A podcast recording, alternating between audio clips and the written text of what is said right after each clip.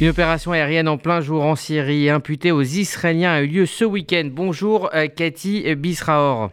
Bonjour euh, Rudy.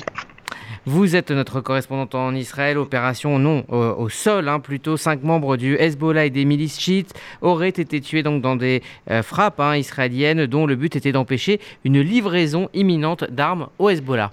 Oui, alors évidemment, comme à chaque fois, Israël ne réagit pas. Ce sont les Syriens, différentes organisations syriennes qui donnent l'information. Ils affirment que cinq missiles sol, ont été tirés du territoire israélien en direction justement euh, de euh, cette de la banlieue de euh, Bagdad, de banlieue de Damas. Pardon, ce n'est pas la première fois. C'est ce que l'on appelle la guerre de l'ombre. Israël, Iran, Hezbollah, c'est l'Iran euh, qui euh, donne des armes en quantité d'une manière incroyable au Hezbollah et Israël agit à chaque fois. Le problème dans ce genre d'opération, c'est que pour une livraison d'armes qui a été neutralisée par Israël, c'est clair qu'il y en a d'autres qui arrivent au sud Liban, qui arrivent dans les mains de cette organisation terroriste chiite. Et c'est dans ce contexte hein, que l'armée israélienne et les services euh, du ministère de la Défense ont lancé hier un exercice euh, d'entraînement, euh, un entraînement à une guerre à grande échelle avec évidemment le Hezbollah.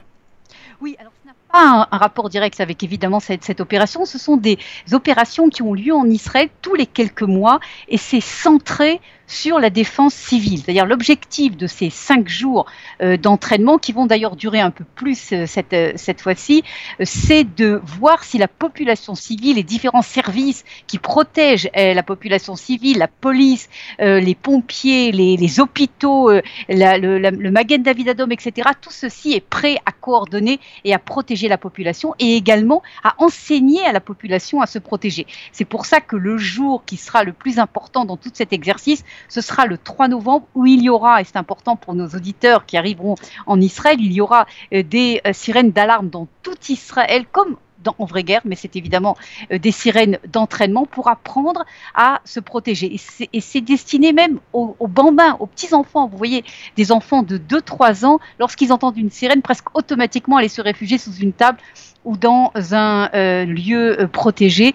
Et c'est, selon les services de la sécurité, le moyen le plus efficace de diminuer d'une manière considérable le risque de victimes en cas de guerre généralisée.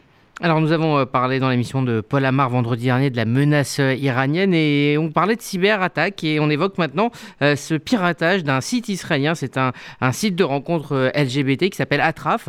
Eh bien les profils ont été piratés et le piratage a été revendiqué par le groupe de hackers Black Shadow, un groupe iranien.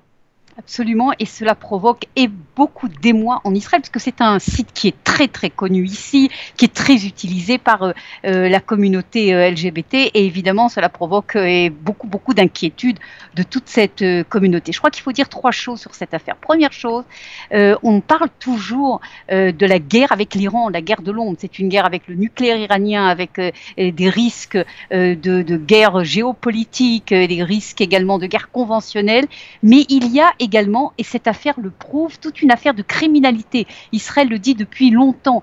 Euh, L'Iran mène également une guerre, entre guillemets, de criminalité face à Israël. Et, c'est clair qu'une telle opération n'aurait pas pu vraiment avoir lieu si les autorités iraniennes auraient empêché ce genre, ou tenté d'empêcher. Or, il s'avère que c'est presque au quotidien qu'il y a des tentatives comme ça ou, des réussites de piratage euh, de sites euh, internet israéliens, de cyberattaques criminelles on vous demande beaucoup d'argent, mais ça vient des Iraniens. Et ça, c'est un, des points sur lesquels Israël devra donner une réflexion. Le deuxième euh, point sur euh, cette, euh, cette affaire, c'est que il, s'agit d'un site qui n'est pas un grand site israélien de protection, ce n'est pas un grand site gouvernemental, c'est pas l'électricité, l'eau, les services de la sécurité.